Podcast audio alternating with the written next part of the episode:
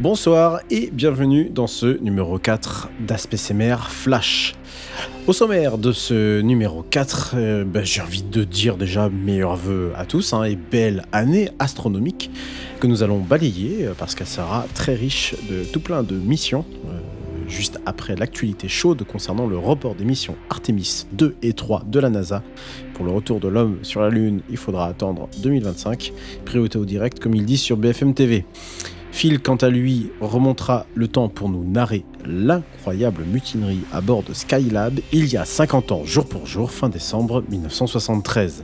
Et enfin, pour terminer, nouvelle rubrique avant de partir, où l'on vous donnera envie de regarder, lire ou écouter une œuvre en rapport avec l'astronomie.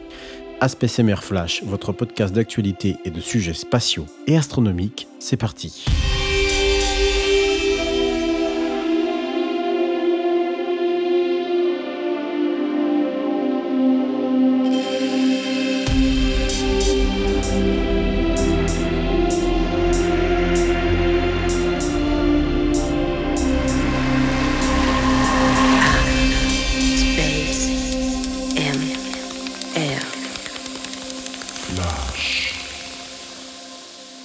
Et bonjour et bienvenue à tous dans AspCMR Flash. Bonjour à toi, Phil Good.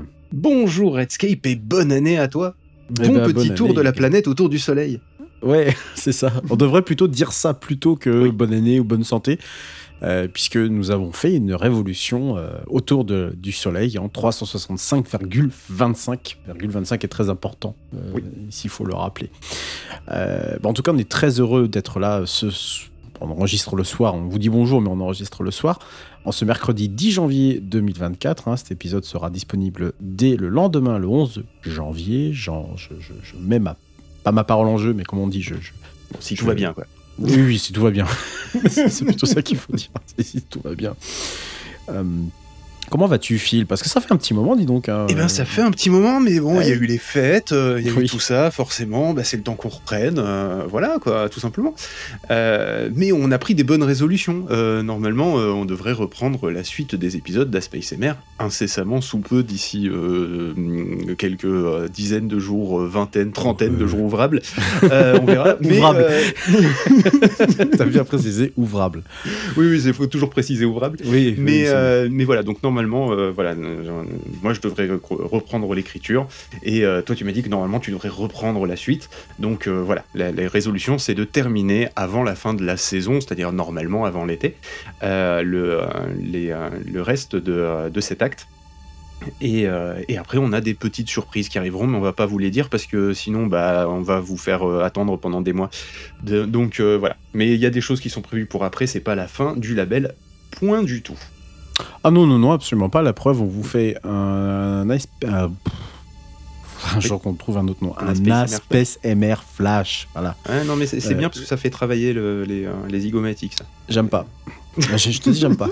J'aime pas ce nom. De toute façon, depuis le départ, j'aime pas ce nom. Mais comme je voulais prendre Spacecraft, mais que c'est déjà pris de l'autre côté, du coup. Bah euh, oui. Eh oui. Euh, ben, sans plus attendre, je te propose que l'on lance pas trop loin. Et ça, on l'a déjà fait comme blague. Et... Ouais. Euh, On va mettre un interlude. hein. Euh, voilà, c'est ça.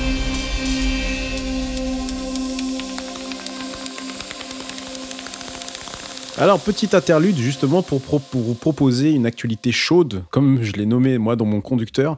Euh, c'est la NASA qui est contrainte de reporter ses vols euh, à destination de la Lune, ses vols euh, censés transporter des humains.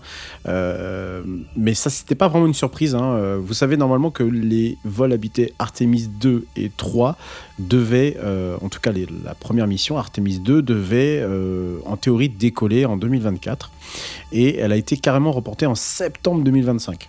Voilà. Et pour Artemis 3, ça sera en septembre 2026. Ok, mais on a les raisons?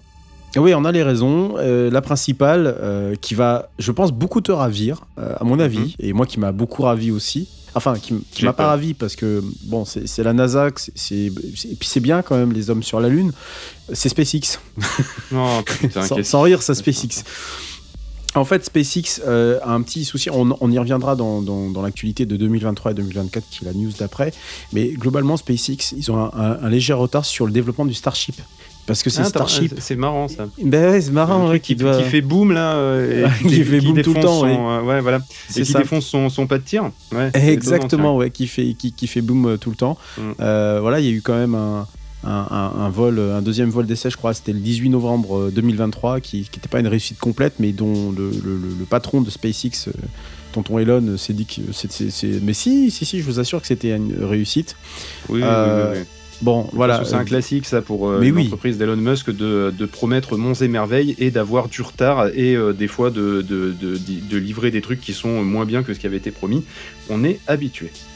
Voilà, on est tout à fait habitué. Bon, après, on va, on va arrêter peut-être de- de- d'enfoncer des portes ouvertes. On, Oui. on Je croyais que tu voulais qu'on arrête de bâcher Elon Musk, là j'étais moins d'accord, mais qu'on arrête d'enfoncer des portes ouvertes, oui, je suis d'accord. Ou on peut aussi arrêter de bâcher Elon Musk parce qu'en en vrai, ça sera pas vraiment à grand chose. On connaît le, on connaît le gars. Nous, on s'intéresse surtout à SpaceX et à Starship parce que euh, derrière, il y a de véritables enjeux quand même. C'est le retour des astronautes, je vous le rappelle, euh, sur la Lune. Euh, depuis, enfin, on n'y est plus allé depuis décembre 1972, hein, c'est-à-dire euh, 51 ans. C'est quand même pas rien. depuis Apollo 17. D'ailleurs, petite information, Phil, j'ai revu Apollo 13 euh, la semaine dernière. bien. Ouais, ouais, ça faisait longtemps que je l'avais pas vu, peut-être une dizaine, 10-15 ans que je l'avais pas vu, et euh, tu vois, je pensais pas qu'il était aussi bien collé à la réalité. En Ah vrai, oui, euh, c'est, c'est, c'est, il, c'est il assez est, impressionnant. euh, il est effectivement extrêmement proche de, de ce qui s'est passé en Ouais. réalité, c'est-à-dire qu'il y a Ouais. un peu de dramatisation, euh, Oui, notamment par sûr. rapport euh, au, fait, au moment où ils sont en train de, euh, de joindre deux filtres, euh, pour faire rentrer un carré dans un rond. oui, le carré dans le rond. Euh, là, en fait, ils avaient déjà des protocoles en place pour faire ça avant, Euh, parce qu'ils avaient un peu prévu toutes les éventualités. Euh, donc ça, ils l'ont pas inventé le- au moment où ils étaient dans la mission. Mais, mais sinon, à part ce genre de petits détails-là, si, vous regardez, si vous voulez regarder un jour un film qui parle d'espace et qui en parle bien, bien. oubliez Gravity, oubliez Interstellar, ça par exemple, c'est presque du, du, du- du presque documentaire, clairement. Et les ça. effets spéciaux pour l'époque sont juste impressionnants. Sont, sont, sont assez corrects. Je, je dirais pas peut-être impressionnants. Alors, Alors, Ah, pour l'époque, ils sont impressionnants, mais ce qui m'a assez impressionné, ils tiennent la les- route. Oui, ils tiennent la route, hein, euh, notamment dans les, scè- les scènes d'espace et quand le, le, le- le- la, so- euh, ni la sonde, enfin le vaisseau, même pas le vaisseau, euh, oui, si, la, la capsule. comment- euh, la capsule, oui, voilà, merci, je cherchais le vrai, le vrai mot. La capsule passe derrière la Lune dans la zone d'ombre euh, de, de- de la Lune, donc la, la fameuse face cachée de la Lune, euh, passe derrière et tout ça, j'ai trouvé ça plutôt, plutôt bien fi- fichu, ouais, c'est qu'un film de 1995. et c'est Euh, un beau film, visuellement. c'est un beau film, très visuellement. très agréable à regarder. Ouais, c'est ça. Euh, donc de Ron Howard avec euh, notamment Kevin Bacon, euh, Gary Sinise et le dernier, je l'oublie Tom Hanks? évidemment, bah oui, Tom Hanks. Euh, oui, donc on parlait du, Starship de SpaceX euh, parce que donc c'est lui, c'est ce, fameux Starship qui doit normalement transporter le véhicule Orion en orbite lunaire, hein, donc euh, ce véhicule qui sera ensuite chargé de transporter les, les astronautes sur la Lune. Je vous rappelle que dans un premier temps, Artemis 2 cette année devait faire une boucle autour de la Lune et revenir sur Terre. Voilà. Globalement, ce qu'a fait euh, du coup Apollo 13, on en parlait tout à l'heure, Exactement. et ce qu'a fait Apollo 8 euh, avant de, de- de paver la voie ensuite à Apollo 11 euh, qui a déposé les, les- les- les humains sur la Lune. Mais il y a aussi des obstacles qui sont rencontrés dans la confection de combinaisons réalisées par deux, entreprises, Axiom Space et Collins Aerospace, euh, qui euh, a, des, euh, a eu quelques soucis avec des spécifications qui seraient imposées par la NASA. Du coup, bah, bon, c'est c'est un peu... Ouais, tout le monde Voilà. est à la bourre, quoi, globalement. hein. Tout le monde est à la bourre. euh, donc, en plus de ça, euh, nous, Européens, bon, on n'est pas les prioritaires là-dessus, hein, puisqu'il faudra attendre Artemis 4 avant d'avoir soit un Français, soit un Italien. Euh, qui sera dans. Ça commence euh, comme une blague. Ouais, et un américain. et c'est prévu pas avant 2028. Voilà, et, oui, et tout. Donc on y sera vraiment en 2030 avant. euh, Et encore, je vous dis ça, évidemment, si ça change pas de président aux États-Unis d'ici là, si, si on n'est pas sous des bombes nucléaires. Enfin bon, bref, vous voyez, il y a- il y, a un peu trop de si pour que. En tout cas, pour l'instant, euh, les Américains sur la Lune ou même un humain sur la Lune, c'est pas tout à fait euh, pour tout de suite. Et en plus de ça, je viens juste de, de- le remarquer, je l'avais oublié. Il y a des problèmes euh, sur euh, le bouclier thermique, notamment du lanceur SLS qui est donc censé lancer, lancer cette capsule une fois qu'elle sera en haut, tout, tout là-haut. Voilà, donc pour vous dire, beaucoup trop d'incertitudes pour vous dire que ça sera en septembre 2025 ou en septembre 2026 ou euh, à la Saint-Glinguin. Euh, Il faudra attendre les, euh, les, développements de, de la part de SpaceX, de la NASA et de tout leur tout, bah, tout ce qu'il y a tout autour, qui je pense mobilise beaucoup de personnes. On, on essaiera de vous tenir au courant.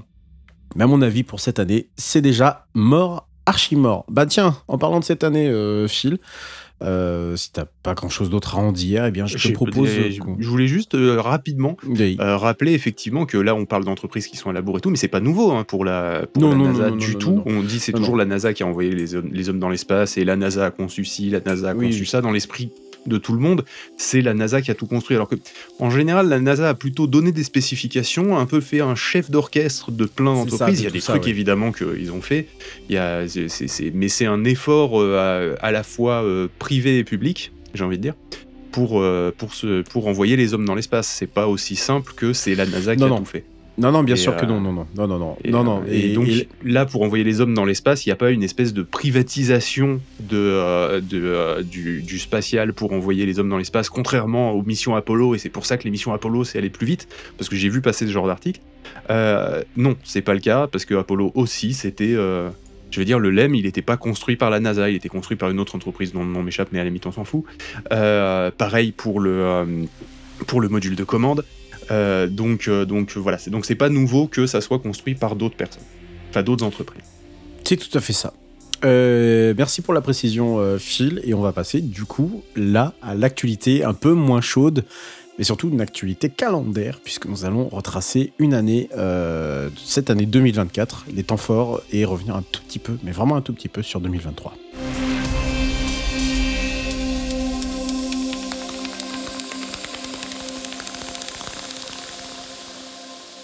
Est-ce qu'il s'en est passé des choses en 2023 Beaucoup de choses.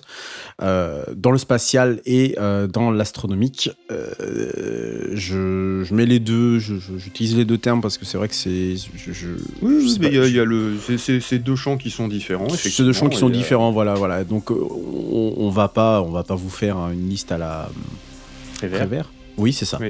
Je pensais dire une grosse bêtise, mais non, c'est tout à fait ça. Non, non, la- la- une liste à la G en vert, ça c'est quand tu vas faire tes courses. Et que tu Pardon. vas prendre du coup budget en vert. je mettrai en post-prod un petit toudoum. Merci. De rien. Euh, à découvrir en podcast. Euh, du coup, nous avons, euh, nous avons donc eu beaucoup de lancements. Euh, beaucoup de missions lancées également. euh, beaucoup d'humains, beaucoup trop d'humains dans l'espace, j'allais dire. Si, certains pouvaient y rester, ça nous arrangerait. Et beaucoup d'observations sympatoches. Et en 2024, c'est pas prêt de s'arrêter. On commence tout d'abord à faire le bilan en 2023 du nombre de lancements. Il y en a eu, tiens-toi bien, 223. 223 tentatives de lancement sur l'ensemble de la planète. hein. Ce, ce- ce chiffre n'est pas de SpaceX, hein, je précise. Euh, oui, mais ils doivent, ils, doivent, ils doivent y être pour pas mal quand même. Oui, dans tu vas, parce que- tu, tu- tu- je vais détailler les chiffres et tu vas voir, c'est assez impressionnant. Sur ces 223 tentatives, il y a quand même 211 réussites. C'est pas rien. Bah, c'est 200. c'est SpaceX qui a fait baisser le. Je suis désolé, c'était facile. Quelle mécréance celui-là. Euh, non, non, c'est vraiment, euh, c'est- c'est c'est vraiment très impressionnant. Euh, J'essaie d'avoir les chiffres euh, pendant que je suis en train de vous parler de 2022. Je pense qu'on doit être à peu près sur le même Ah, type de. c'est- de- le- le- non, alors de 2022, 178. oui, euh, voilà, il nombre me de semble que, que ça augmente euh, d'année en année de manière impressionnante le nombre Alors. de lancements, notamment, bah, cette fois-ci, je vais arrêter de cracher dessus, grâce à, ou à cause, comme vous voulez, Oui, euh, de SpaceX, veux, ouais. Qui a euh, démocratisé le, euh, le, enfin, qui a baissé le prix d'un lancement, on va dire. Ouais. Et, Alors euh, c'est 186 euh, tentatives de lancement pour 178 réussites en 2022. Et là, on, donc on est à 223 tentatives pour 211 réussites. Une progression énorme, comme tu l'as souligné, qui est aussi due à SpaceX. Euh, en 2024, je pense qu'on peut littéralement péter la barre du 250, euh, des 250 lancements. Euh, bien sûr, bien entendu, c'est les États-Unis qui, pour l'instant, maintiennent le record en place, puisqu'ils sont à 116 euh, tentatives pour 109 succès. Ils ont d'ailleurs ils ont même battu un vieux record de 1982 détenu jusque-là par l'URSS avec 108 tirs. Euh, réussis. Ah ouais. Eux, ils en sont à 109 et c'est en 82. Euh, J'ignorais totalement. Je, voilà. Euh, euh, et dedans, donc aux États-Unis, je vais essayer de- de- d'arrêter de, vous, vous, vous arroser de E. Il y a eu 96 décollages de la part de SpaceX. Voilà. Euh, Ah ouais. plus, ouais, 96. Donc, euh, c'est-à-dire que sur les 116, euh, les 116 de, de- des États-Unis, il y en a 96 qui appartiennent à, Space, à, à Starlink, pardon, à Starlink. Ah, d'accord. Et deux, essais de c'était- Star et deux essais de Starship. Voilà. Donc on n'en est pas loin des 100 lancements qui avaient été promis il y a quelques années par Tonton Elon. Voilà. Euh, juste derrière, on a quand même euh, la Chine qui tient le, qui tient le, j'allais dire le, le- qui maintient le fil, mais pas, qui, qui reste un, un peu distancé parce qu'ils n'ont pas encore de, de- de- d'opérateurs New Space comme euh, SpaceX. Alors quand je dis opérateur New Space, ce sont tous ces opérateurs privés qui euh, commencent à graviter autour des, euh, autour des, des stations, euh, des, des, des agences nationaux, nationales pour le coup. La Chine, 67 tirs, dont 66 succès. Pas mal, hein, j'ai envie de dire. On est- ouais, c'est pas mal. Euh, nous, bah rien. Enfin si, Non, trois, monsieur, on a dû faire, ouais, voilà, j'ai- on Trois. a dû faire deux ou trois max. Trois. On en a fait deux ou trois, On a fait le dernier d'Ariane 5 déjà. c'est ça 3. Et attention, C'est- c'est même fait battre par la. Corée du Nord. hein. Sans, Ah, sans deck. Sans deck, ils en ont fait 5. 3 réussis, 2. non, 3 tirs. euh, euh, non, on y a 5. non, pourquoi j'ai 3, 1, 2 Non, non, c'est un succès, 2 échecs pour 3 tirs. Voilà, donc non, non, si on est à égalité avec euh, la Corée du Nord. Ouais. Euh, c'est- Je vais pas dire c'est honteux parce qu'il y a des gens qui travaillent derrière et tout et tout. Non, mais mais enfin là. mais euh, il y, a- y une différence d'échelle qui est absolument Ouais. ahurissante. Ah oui, oui, mais complètement. On est, euh, on n'est pas tout- du tout sur la même quoi, le- longueur. Alors, l'Inde est quand même à 7 lancements pour 7 succès. Pas mal. Et même me l'Iran fait, euh, enfin, l'Iran fait quand même 2 tirs pour un succès et un échec. Mm. Il y a vraiment de quoi s'inquiéter en Europe ou euh, Ouais, là, c'est-à-dire que là, je pense qu'on s'est un peu reposé sur nos lauriers et, nos- et notre côté. Oui, mais nous, on fait des lancements euh, et puis euh, ils pètent pas. Euh, Ah mais bah, bon, il faudrait qu'on les lance aussi de temps en temps. Ça serait pas mal. faut arrêter de les stocker si tu veux dans un hangar. C'est ça. Non, mais vraiment là, euh, Non, là, non, en voyant ces chiffres, je suis, je, je suis euh, un peu apeuré en fait pour le programme spatial européen. Et ben, y a Euh, en, hein. en tout cas, en termes de, en termes de lancement commercial. Bah, tu regardes le- la Russie, qui, je le rappelle, quand même est en, est en guerre. Ils sont à 19, euh, 19 tirs. hein. Oui, mais les tirs de mortier, ça compte pas. non, mais blague à part. euh, Lancement, le- pardon. Oui, lancement. Euh, le, euh, en même temps, euh, les, euh, logiquement, ils ont, euh, ils ont aussi des, des trucs vers la, vers la station spatiale ou ils les ont plus du tout avec Mais pour moi, oui, hein, il y a toujours, il y a toujours un astronaute, un, Hmm. d'ailleurs on l'appelle comment, un cosmonaute, ouais, un Oui, cosmonaute. c'est cosmonaute. ouais. Il y a toujours un cosmonaute pour moi. hein. Bah, il me semble aussi, mais euh, j'avoue que j'ai pas trop suivi comment ça s'était passé dans Bah, l'ISS écoute, je et me ça suis- pourrait faire un dossier intéressant. Bah, je me suis pas penché dessus, mais oui. tu- L'ISS tu en, temps- pourras- en temps de guerre, ça pourrait être intéressant. Je me renseigne. Ça pourrait être intéressant, effectivement. Euh, voilà, donc ça c'était uniquement pour euh, les lancements. Donc oui, théoriquement, on- les 250, on les atteint sans problème, surtout si SpaceX maintient la pression pour lancer Starlink, sans oublier bien sûr les euh, nouvelles constellations. Mais ça, j'y reviendrai un peu plus tard pour euh, 2024. Euh, en termes de missions lancées l'année dernière, on a eu évidemment la mission JUICE. Ah bah tiens, bah, ça fait partie d'un lancement du coup. C'était le 14 avril 2023, si vous en souvenez. hein, je sais pas ce que vous faisiez euh, ce jour-là.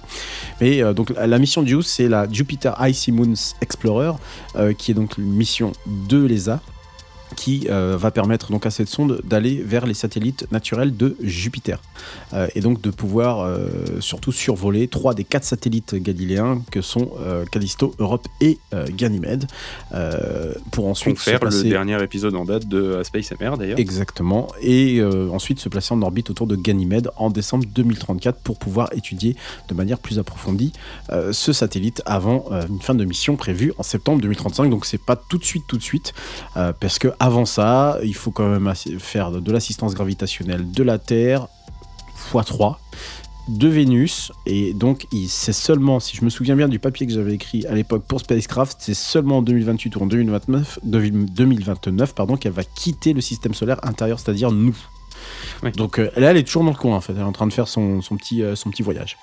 Euh, donc voilà, ça c'était pour Juice. Il y a aussi Psyche, qui a été lancé l'année dernière, tout pareil. Psyche. Pas le Pokémon qui a des pouvoirs et qui donne mal à la tête là Je te déteste. Euh, tellement fort. Tellement fort. Lancé le 13 octobre 2023 euh, grâce à un- d'ailleurs une Falcon Heavy, euh, donc toujours de SpaceX. hein, euh, maintenant qu'ils ils les ont sous la main. C'est dingue, hein, la NASA est vraiment dépendante de SpaceX. hein. Euh, donc, Psyche, ça c'est donc une mission spatiale du programme Discovery. On n'en avait jamais parlé du programme Discovery, mais c'est un, un- un- en fait c'est un ensemble. On en fera peut-être un dossier un jour, mais c'est un ensemble de missions spatiales qui sont très très ciblées sur des, des choses très très très très précises. Euh, voilà, Euh, et donc Psyche en fait partie parce qu'elle doit étudier un astéroïde qui s'appelle euh, bah, Psyche. voilà. Bah, Osiris pas- Rex euh, fait partie du même programme Discovery. hein. Euh, oui, euh, tout à fait, tout à fait. Et d'ailleurs, j'allais en parler puisqu'il y a eu le retour de la mission Osiris Rex, le même Osiris qui est reparti euh, tout autant en devenant Osiris, euh, je ne sais plus comment, je, je sais plus comment Je elle sais- s'appelle. je j'avais ce nom et euh, je, je, je- je- Alors non, le programme c'est New Frontiers, c'est pas ah Discovery. merde, bah autant pour Ouais. moi alors. Non, parce que là c'est des, des, des, des missions avec des, des coûts plafonnés à 1 milliard de dollars. Oh bah ça va. Euh, et c'est en fait, c'est juste, c'est juste le petit frère du programme Discovery. Voilà. Euh, donc je sais plus. Voilà, si Apophis. Apophis. Ah oui. Bah, le Ah bah fameux oui, parce que c'est le nom du, euh, euh, c'est le nom du euh, de l'astéroïde donc. exactement. Il y a eu également mission lancée, euh, ça c'était le 1er juillet 2023 avec une Falcon 9, euh, une mission de l'ESA, c'est Euclide, dont on a pas mal parlé puisque euh, grâce à Euclide on, allait, on, on- on va avoir des, des- des- bon, en tout cas sa mission principale ça va être de pouvoir essayer de déterminer l'origine de euh, ce qu'on appelle l'expansion de l'univers, surtout de son accélération, euh, et surtout essayer de détecter et de savoir si on a réellement de l'énergie, sombre, euh, qui est toujours une question en, en suspens, je, vous le rappelle, et un petit plus discret qui s'appelle Aditya L1, euh, qui est un, télescope qui a été développé par euh, l'ISRO, qu'on n'entend pas souvent parler. euh, et- vous allez me dire, mais qu'est-ce l'ISRO ben, L'ISRO, c'est l'agence spatiale indienne. Qui Ah ouais. commence, euh, oui, oui, qui commence à faire des petits projets euh, sympathiques, hein, parce que De toute façon, là, ils font le plus de lancements que nous donc. Oui, oui, ils en ont fait 7, donc a priori. euh, et il a été lancé le 2 septembre 2023. Il est toujours d'ailleurs en, en- transit. Et son domaine d'étude, c'est d'étudier le Soleil. Euh, euh, moi, je, trouve ça absolument fantastique parce que l'Inde, qui est donc pétrie, je suppose, de, de tradition et de, de, de plein de, choses, se lancer à construire un observatoire spatial solaire, je, trouve que je- vous allez me dire, mais il est con ou quoi sur Redscape, mais je trouve ça assez joli, assez beau en fait, assez poétique euh, dans le sens où euh, euh, je, je- je- je trouve que ouais, l'Inde a toujours ce, ce petit, ce petit côté euh, un peu mystique, un peu euh, bon, très pétri, pétri de religion avec une cosmogonie qui est quand même assez, assez voilà, qui est. vrai J'imagine que les qu'aujourd'hui. légendes, les légendes indiennes sont plutôt sympathiques en termes Bah. de, de cosmogonie, je confirme.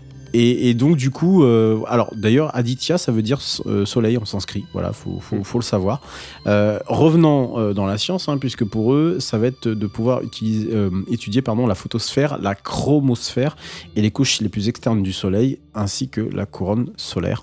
Et il va rejoindre ses petits copains d'Euclide et du JWST puisqu'il va aller euh, au point de Lagrange L1. Voilà. Oh putain, mais Donc- il va y avoir du monde là.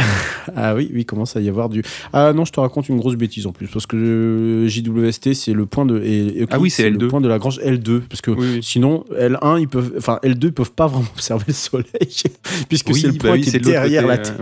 ouais, ouais. Non, Ça va être non, compliqué en effet. L1, c'est celui entre le Soleil et la Terre. Voilà, c'est plus. C'est plus, simple. Euh, 1,5 euh, bah, million de kilomètres, puisque L2 est à 1,5 million de kilomètres derrière la Terre. Voilà. En plus, c'est marqué Aditya L1. Euh, ça, c'était pour les missions lancées. Euh, Petit, allez, euh, juste très rapidement, on va pas trop s'arrêter dessus. Euh, Il y a eu 51 personnes dans l'espace au total en 2023. Je sais pas si tu le savais. Euh, D'ailleurs, euh, petit fun fact. euh, Alors combien il y avait de touristes là-dedans? Ah bah, il y en a eu quand même pas mal. Euh, alors je- moi j'en ai compté 6. 6 de Virgin Galactics, euh, c'était en mai 2023. Euh, c'était la mission Spaceship 2. Virgin Galactics. Donc, euh, oh, bon, ils sont allés à 100 km au-dessus de la ligne de Karman. Ah, 100 ça km. Et Elle- oui, c'est validé. Oui, oui, C'est validé. C'est con, non. mais c'est validé. moi, pour moi, non. Euh, Pour moi alors, non plus, mais, euh, mais c'est validé quand même. À un moment, on a dit la ligne elle est à 100 km, ils vont à, Euh, à ouais. 100,0001. Bah, bah, ouais, ils sont dans ça, ouais.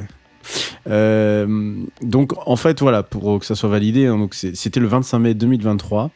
Euh, mais euh, vraiment, c'est parce qu'on a aligné le secteur privé avec. Parce que sans secteur privé, bah, vous en enlevez 6 et ça en fait que. Bah, du coup, ça en fait que 14. Parce qu'il y a eu, du coup, un autre record qui a été battu. Euh, Si vous enlevez, du coup, les, les, les- opérateurs privés, si vous m'avez bien suivi, c'est qu'il y en a eu 17 euh, en orbite autour de la Terre.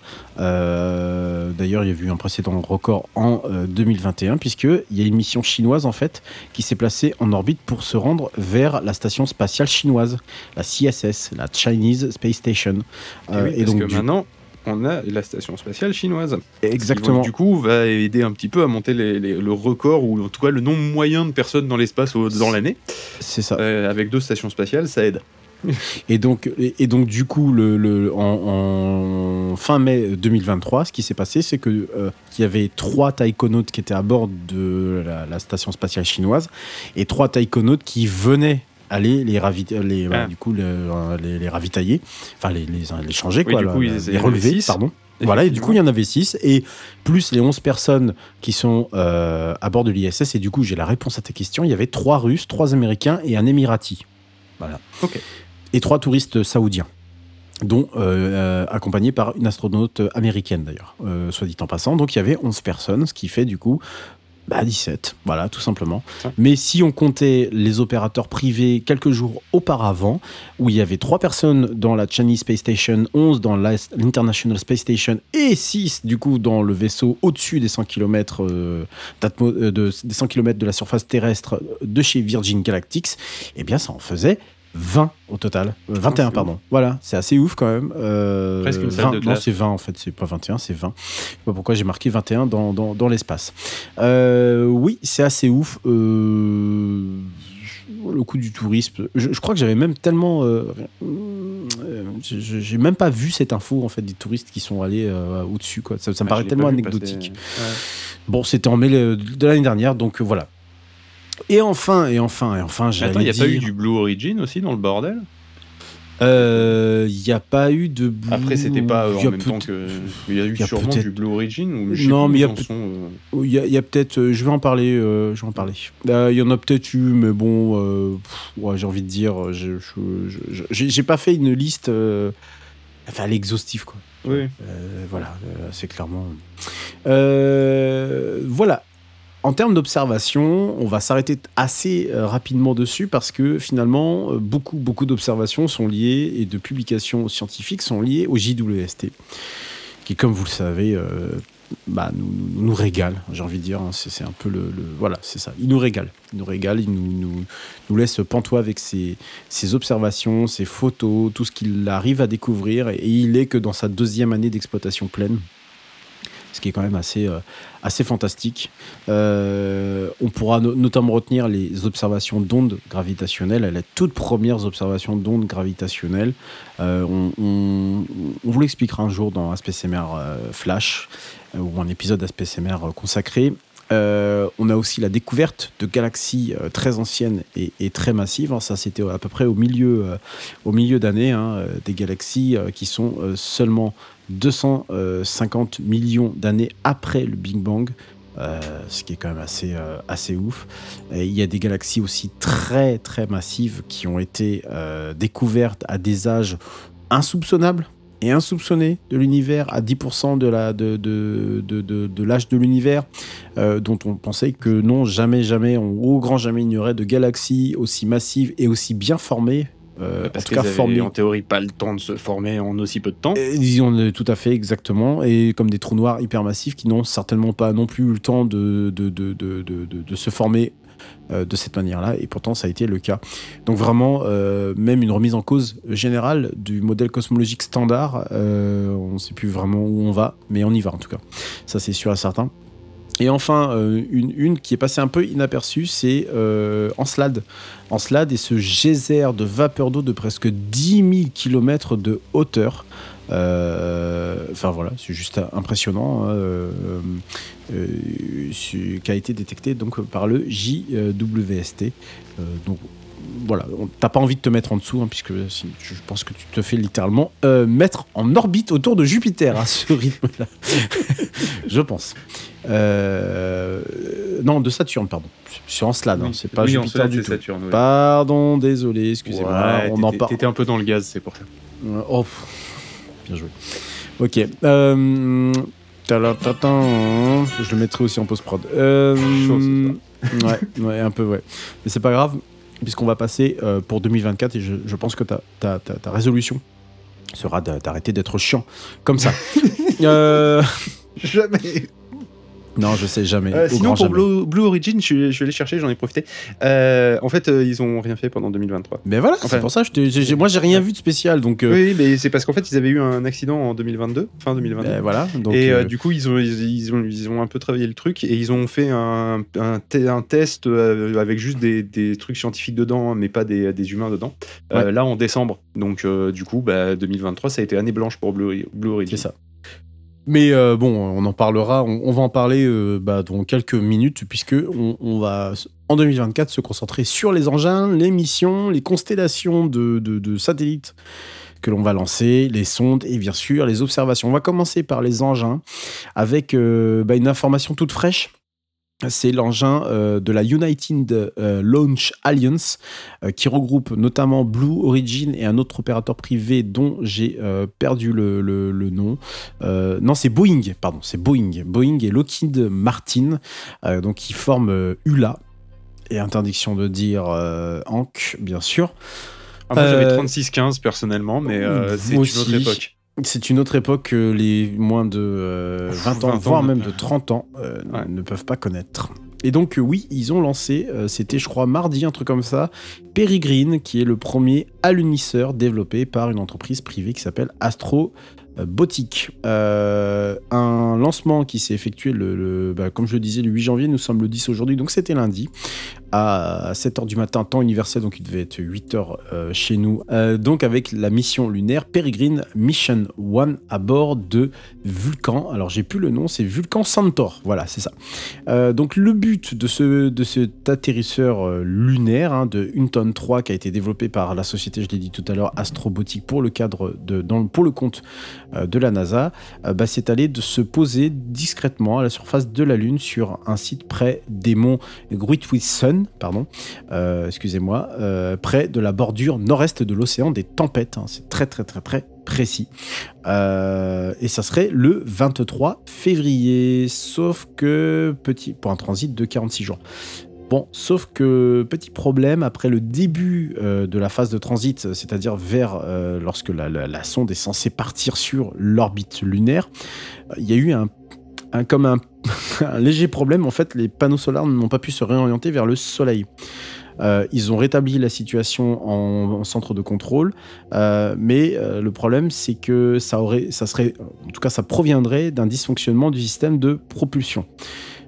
Voilà, donc ce qui veut dire qu'a priori la sonde aurait perdu, voilà, en, en jet, hein, une quantité de- d'ergol assez significative, et que du coup, bah, atterrissage sur la Lune, pas atterrissage, euh, on est plutôt sur du pas atterrissage sur la Lune, voilà.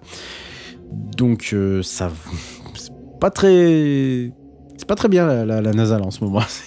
Euh, entre Artemis et, et Ula là, bon, je, pense qu'ils auraient, ils auraient pu aussi se coucher. Je pense que ça aurait été, ça aurait été pareil. Voilà, donc pas des très très très bonnes nouvelles de ce côté-là. Euh, en termes d'engin en 2024, on devrait attendre aussi de manière, euh, enfin en tout cas d'un pied ferme et d'un point ferme, Ariane 6, bien sûr, Ariane 6 qui devrait arriver normalement l'année prochaine en 2024, si tout va bien. Euh, alors quand je dis arriver, en tout cas le premier vol de qualification devrait, euh, devrait se passer en 2000, euh, cette année. J'oublie toujours qu'on est déjà en 2024 et nous, y sommes depuis déjà 10 jours. Tu en parlais tout à l'heure de Blue Origin, mon cher Phil. Figure-toi qu'ils sont dans les starting blocks avec New Origin, New Glenn. Blue Origin, pardon, New Glenn. Je rappelle, hein, Blue, Blue Origin, c'est une société qui a été créée par Jeff Bezos, hein, euh, qui n'est pas liée à Amazon hein, du tout, euh, et qui est une société euh, vraiment à part. Mais en tout cas, effectivement, New Glenn devrait pouvoir se lancer normalement cette année. Il y a quand même 4 ans de retard. 4 ans. alors pourquoi New Glenn C'est en référence bien sûr au, à l'astronaute américain, le, très célèbre John Glenn, hein, celui qui a le premier effectué un vol orbital. hein, C'était dans les années 60 ou 50 même, je ne sais plus. Euh, et donc, euh, quatre ans plus tard, euh, il serait prêt à voler. En tout cas, on, en, reviendra un peu plus tard pour une mission en particulier. Il y a déjà eu un contrat de signé avec la NASA, mais aussi avec Eutelsat, avec OneWeb, qui donc doit construire une nouvelle constellation, euh, mais également avec Telesat ou, euh, ou, ou- j'en ai un autre, Sky Perfect JSat, qui doit être donc un euh, service de, euh, peut-être le plus important service de télécommunication, de, satellite, de télévision par satellite au Japon. Euh, voilà. Donc a priori, euh, tu viens de dire qu'il y a eu un vol d'essai en décembre 2023. Je n'avais pas eu trop. Genre le information. 20 Voilà. décembre ou un truc comme ça, c'était vraiment à la fin décembre. D'accord. Euh, voilà. Bon, en tous les cas, alors juste euh, par comparaison, il est quand même euh, 20 mètres plus haute que Ariane 6, que la, que la version A64 hein, de d'Ariane 6. hein. vous vous rappelez quand vous avez dit qu'il y avait deux versions, la 62 et la 64. Donc, euh, et qui pourra euh, bon, euh, mettre en orbite basse double de d'Ariane 6. Voilà. Donc si ça réussit, New Glenn, euh, ça, va être du, assez lourd, euh, du, du même du très très lourd. Voilà. Alors bon, rien à voir par rapport au, au- au SLS, hein, euh, ce que je, vous- dont je vous parlais tout à l'heure pour aller satelliser, euh, euh, satelliser les, les missions Artemis, hein, les Space Launch System, c'est 130, 130 tonnes en orbite basse. hein. c'est juste, juste pour, pour information. Voilà, c'est Oui, trois fois, quatre fois, cinq fois plus quoi. On n'a pas besoin d'envoyer des gros poids comme ça en permanence aussi. hein. Non, c'est sûr. Des, des plus petits lanceurs ont, ont de l'intérêt. Malheureusement. Oui, euh, des lanceurs, lé- oui, bien sûr. Et après, tu as les lanceurs légers. hein. Moi, je ne parle là que des, des lanceurs qui sont, euh, qui sont des- ce qu'on appelle des lanceurs, euh, lanceurs lourds. hein. Euh, D'ailleurs, en parlant de lanceurs- lourds, on a celui du Japon, euh, ou en tout cas de l'agence spatiale japonaise, la JAXA, la fameuse JAXA, avec son lanceur H3, euh, qui doit aussi normalement pouvoir faire des tests d'ici l'année, d'ici cette année, sachant qu'il y a eu déjà un premier vol euh, Alors, je crois qu'il y a eu un premier vol qui, était, qui devait débuter en 2023. Euh, je me demande si elle a déjà volé ou pas. Là, je manquais d'informations. Euh, je, manquais, oui, je manque totalement d'informations. Bah si, si, si, elle a déjà, euh, elle a déjà fonctionné. Alors je me demande si c'est pas parce que c'était la version mini du lanceur, mais la H3, non, non, non, mais a priori elle a toujours pas. Pour l'instant, le, vol n'est toujours pas, euh, toujours pas annoncé. Donc euh, le prochain lancement est planifié en, février 2024, euh, puisqu'il y a eu un premier vol en février 2023 depuis une base située dans le sud-ouest du Japon, qu'a priori elle, a elle, a- elle aurait dû placer un satellite d'observation en orbite héliosynchrone, donc qui suit, qui suit donc la, rotation du- du Soleil. Euh, et que a priori il y a eu euh, y a eu une explosion voilà Bah, bah, en fait il y a eu un ordre d'autodestruction tout simplement voilà et pas de pas d'informations concernant donc euh, le Ils appellent pas ça un désassemblage soudain C'est comme ça. Non, je sais plus. Non, mais il y a un terme qu'utilise SpaceX à chaque fois qu'ils Ah ouais, ils- ils, doivent détruire le, le truc Ouais. en vol. Genre un désassemblage soudain ou quelque chose comme ça. Je sais plus D'accord. Bon, en tout cas, la JAXA a annoncé le 27 décembre dernier que euh, le prochain vol serait normalement aux alentours du 14-15 février. Euh, voilà, donc on suivra ça avec euh, beaucoup d'intérêt.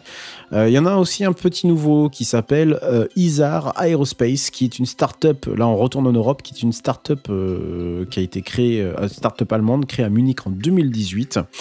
Euh, et donc, normalement, eux, ils sont dans la catégorie des micro-lanceurs capables de placer en orbite plusieurs petits satellites, dont un engin qui se nommerait Spectrum. A priori, eux aussi, c'est pour l'année prochaine. En tout cas, les tests sont prévus pour l'année prochaine, euh, sachant que les premiers tests auraient dû se dérouler déjà depuis l'année dernière.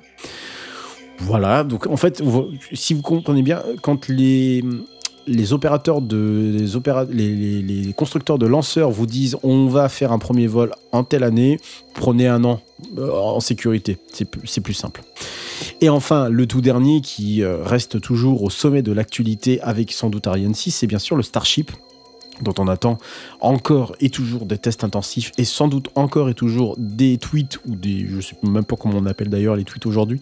En tout cas des tweets euh, oui nous sommes les meilleurs et oui euh, c'est une réussite de la part de tonton Elon.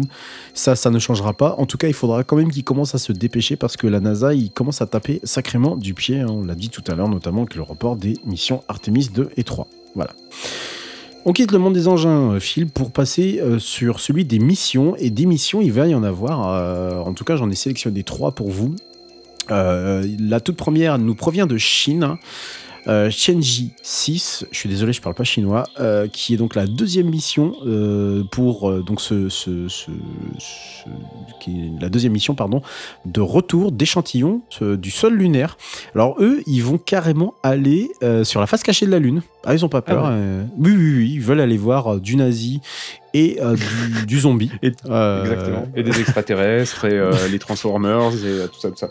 Ouais, Il y exactement. en a un sacré paquet de trucs hein, dans Ah, les, bah, les œuvres de dire fiction du, côté, obs- du côté caché de la Lune. J'allais dire du côté obscur de la Lune, mais c'est. de, de la force et de la lune, bien sûr. Ouais, exactement. Ah, tu sais que j'ai, j'ai- je, je suis ton, je- je- j'ai eu YouTube qui m'a fait une recommandation qui m'a, qui m'a beaucoup étonné euh, l'autre fois euh, sur les extraterrestres. euh, C'était dans TPMP. Et, et Oh, je me suis dit, tiens, je vais regarder, tu sais, juste pour voir. Oui, euh, c'était pour l'envoi d'un premier message. Je sais pas d'où est-ce que vient cette info-là, euh, d'un premier message par euh, nous humains euh, vers je sais pas qui, je sais pas quand. est-ce qu'on va enfin rencontrer les extraterrestres? Je te jure que le sujet c'était comme ça. Tu, tu peux aller voir sur Mastodon, j'ai posté un, un petit truc. Et, et- et donc ils avaient invité dans l'émission, sans rire, hein, je, je te jure, ils avaient invité dans l'émission Jean-Claude Bourré. Sans rire. Ah. Je- Ah. Ouais. Donc, euh, qui était marqué comme journaliste et spécialiste des extraterrestres. Je te jure qu'il était sous-titré comme ça. Je, je, je n'invente Quel rien. C'est- enfer. en, en fait, j'ai l'impression de, de- de- depuis tout à l'heure de te faire des, des petits. euh, comment ça des, des- c'est- marrant Non, c'est pas Ouais. marrant. J'ai vraiment Non, vu ça. c'est- triste. Je te, je te laisse aller voir mon, mon, mon, mon, mon poète euh, sur, euh, sur Ah. Masto, si tu veux. Euh, donc oui, je- je- je- j'en étais donc sur Chenji 6, dont la particularité effectivement est de faire un petit retour d'échantillon de la face cachée de la Lune, hein, puisque bah, la- Chine et la Lune, ça, ça, marche plutôt bien, euh, j'ai l'impression. hein. Il y avait déjà eu effectivement euh, Chenji 5 hein, qui avait déjà ramené euh, des, des, des- des- des échantillons, il me semble, depuis, euh, depuis la Lune, mais depuis la face visible de la Lune, qui avait donc réussi euh, à nous les ramener, je crois, euh, en 2020, en décembre 2020, donc ça fait déjà trois ans. Et, et donc la Chine récidive, et cette fois-ci pour aller chercher tout ça du côté de la face euh, sombre, dirons-nous, cachée de euh, la Lune. Deuxième euh, qui m'a intéressé, qui nous provient là euh, de, de- d'un opérateur privé, c'est, l'opérateur Sierra Nevada et son Dream Chaser. Chaser, Chaser, pardon. Son Dream Chaser avec un, tiens, un moteur Vulcan. Moteur Vulcan qui, qui, qui- fait parler avec un moteur Vulcan. Avec un moteur. avec un lanceur Vulcan. Je suis fatigué, je suis désolé. Avec un, lanceur Vulcan. euh, je ne l'ai pas dit tout à l'heure, Chenji 6 de la Chine, c'est pour mai 2024. Voilà, je, vous le redis. Euh, pour le Dream, Chaser de Sierra Nevada, c'est pour avril 2024, euh, donc dans quelques mois seulement, avec un lanceur Vulcan. Et donc c'est un vaisseau cargo qui, euh, qui doit normalement euh, faire du fret jusqu'à l'ISS. Voilà, c'est un cargo de ravitaillement. Euh, Il n'y en a pas déjà deux autres entre le Dragon euh, ou je sais plus Oui, lequel mais de là- SpaceX, entre celui de Airbus, euh, entre mais il y en a, y en y en Oui, mais là, quoi. oui, mais alors celui-là, il est quand même différent parce que tu, tu, tu te rappelles des, euh, des navettes américaines, hein, Discovery, euh, Challenger, etc. Oui, etc., ah oui, les les- quatre, les navettes voilà. spatiales, la fameuse Eh ben- navette spatiale quoi. Exactement, bah c'est pareil. Bah là, en fait, euh, tu, tu Avec des décolles. petites ailes et tout? Oui, tu décolles Oh, avec ton, tu bien. décolles avec ton Vulcan donc de du ELA là, euh, United Launch Alliance là dont on a, on vient de parler tout à l'heure. Ouais. Euh, T'exploses pas ou en tout cas t'essaies de bien orienter tes panneaux solaires quand il faut. Et ensuite, euh, tu ravitailles avec ce truc, tu laisses les, les, les, les- comment s'appelle les, les premiers étages et tout ça se balancer dans dans dans dans, dans, les- dans les- enfin se consumer dans le dans, dans- dans le L'atmosphère. vide. Voilà, dans l'atmosphère pardon. Tu vas ravitailler ton petit, ton, ton- ta petite station spatiale internationale, et tu reviens sur Terre en mode avion, comme la navette spatiale. Tout pareil, voilà. Il y a que dans les vieux pots qu'on fait les, les meilleurs, les meilleurs Oui. Euh, donc, euh, bon, bah, globalement, on est sur quelque chose déjà de, de- de très connu. Alors, euh, il me semble que là, l'annonce a été faite donc, pour avril 2024. Le machin fait quand même 20 tonnes. hein. Voilà. Ah oui, quand même. Moi, ce qui me fait juste un peu sourire, c'est les panneaux solaires. hein. C'est la source d'énergie, hein. c'est les panneaux solaires. Ça me fait un peu rire. Crois-. Ça- Oui, mais alors si c'est les mêmes panneaux solaires euh, de la, de, comme la mission Peregrine Miss- Mission 1 où les panneaux solaires n'ont pas réussi à bien s'orienter et que là, en gros Oui, sur la bah, Lune c'est mort. ouais, Bah, bah, bah. Bon, voilà. Euh, bon, alors c'est juste pour l'énergie, hein, euh, l'énergie du cargo, hein, parce que bien entendu, euh, il faut quand même des, des- des gros moteurs pour, pour, euh, pour, pour tout ça. Et donc c'est prévu, euh, donc je l'ai dit trois ou quatre fois déjà, pour avril 2024. Euh, je crois que j'ai pas d'autres informations là-dessus. Affaire à suivre. Moi, moi il m'intéresse ce truc-là. Moi, je, je suis Oui, assez. rigolo. Ça me je- rappelle le, le, le XB machin, là, je sais plus comment il s'appelle, là, le, euh, le vaisseau euh, que euh, des fois il reste 3 ans en orbite et on, il revient, on sait pas ce qu'il a fait. Hmm, il y a un possible. petit, une espèce de drone qui ressemble un peu à une navette spatiale, Ouais. euh, qui, euh, qui de mémoire commence par X quelque chose. Hmm. D'accord? Toujours, toujours au, au top de l'information pointue, moi. hein. Euh, et, et, qui, et qui, du coup, fait le, fait le tour de la Terre et, et, et, pour des missions dont on connaît très peu les tenants et les aboutissants. On a quelques, quelques connaissances de, de quelques missions, mais pas l'intégralité de ce qu'il fait. Euh. Ce qui, bien évidemment, excite tous les, euh, fans des, théories de la conspiration, évidemment. Euh, mais, euh, en tout cas, c'est plutôt, sympa de se dire qu'il y a un, bébé, euh, un bébé euh, navette spatiale qui se, balade euh, régulièrement autour de la Terre. D'accord. Bah, Moi, j'aime bien euh, ce genre de petit vaisseau avec des ailes et tout parce que c'est ce qui a bercé mon enfance. Même Bah, si je pareil, sais que c'est ouais. pas forcément euh, le truc le plus optimisé du monde euh, d'un point de vue, euh, bah, d'un point de vue du, du spatial, de la réutilisation, de tout ça, parce que bah, tu réutilises au final euh, très peu parce que tu vas plus euh, refurbished, alors je trouve pas reconditionner le truc, le, oui. pour, le euh, remettre oui. à neuf à chaque fois et ça coûte un peu une blinde en général. Oui, et puis. alors et- que c'est plus intéressant de garder tes lanceurs comme le fait SpaceX par exemple. Oui, puis en plus. de garder ta euh, capsule. Oui, alors en plus de ça, oui, mais alors, après on est sur deux types de technologies. Euh, en plus de ça, c'est quand même une masse utile à satelliser en orbite qui est absolument bon 20 tonnes c'est pas 20 tonnes tous les lanceurs sont capables de le faire enfin en tout cas les lanceurs lourds sont capables de le faire ce que je veux dire c'est quand même beaucoup de tôle pour pas grand chose tu vois globalement quoi Alors c'est c'est un le peu- X-37B, le drone spatial. le X37B bah écoute je connaissais absolument pas. Si tu veux nous en faire un dossier pour un prochain aspect Ah, Flash oui, bah, avec, euh, avec grand plaisir. Sans tomber dans la théorie du complot s'il te plaît. Euh, Ah non. dernier, dernier en date qui, qui, qui, qui risque de nous intéresser également en avril 2024, c'est le SpaceX Polaris Down, euh, avec, euh, qui, qui est donc une mission euh, habitée qui fait partie d'un programme qui s'appelle le programme Polaris, qui doit être aussi un programme de mémoire, euh, qui est un programme euh, qui oui, qui est un programme lui d'un opérateur privé, en tout cas d'un milliardaire qui s'appelle Jared Isaacman. J'en avais déjà parlé dans, dans, dans Spacecraft euh, aussi de, de, de, de celui-là.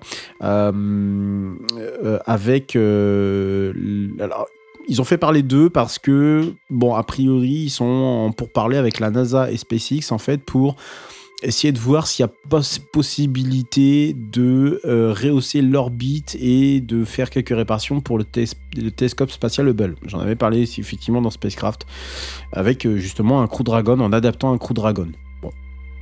Ah bah, mi- mission, j'allais dire mission, euh, mission à suivre.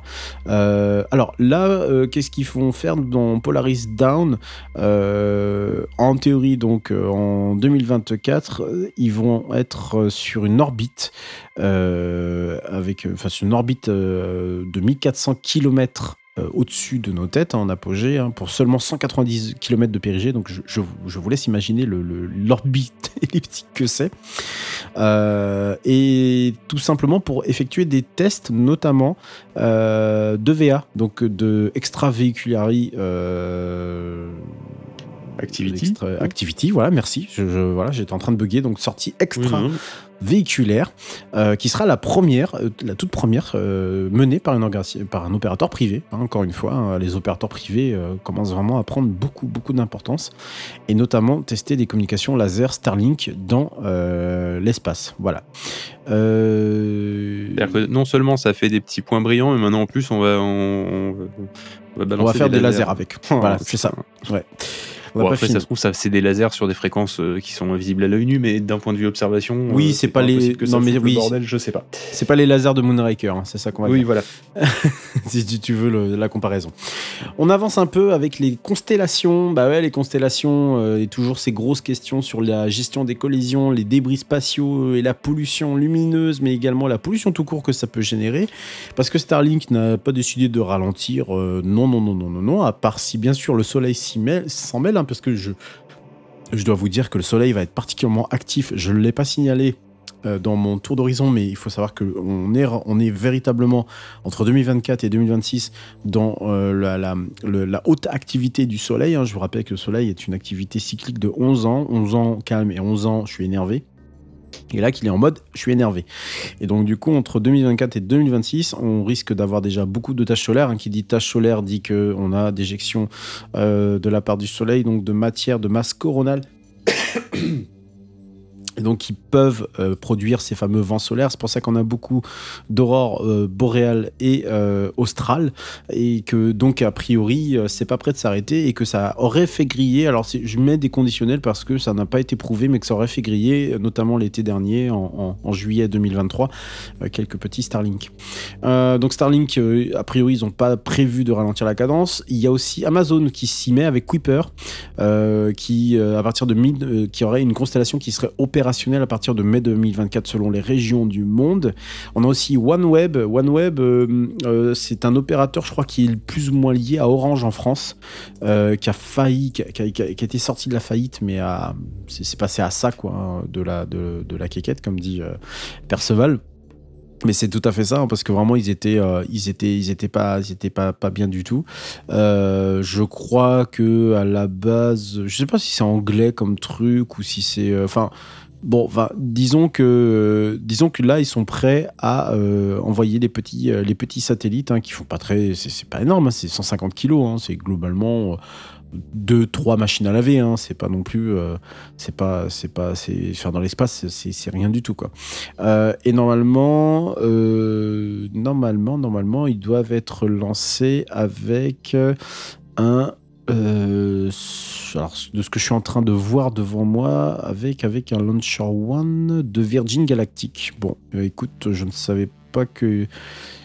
Je savais pas qu'ils avaient un lanceur qui était euh, opérationnel, mais en, tout cas, voilà, on parlait des lanceurs légers, et ben voilà, ça c'est un lanceur léger, un lanceur léger qui est a priori en service, donc qui doit être aujourd'hui utilisé.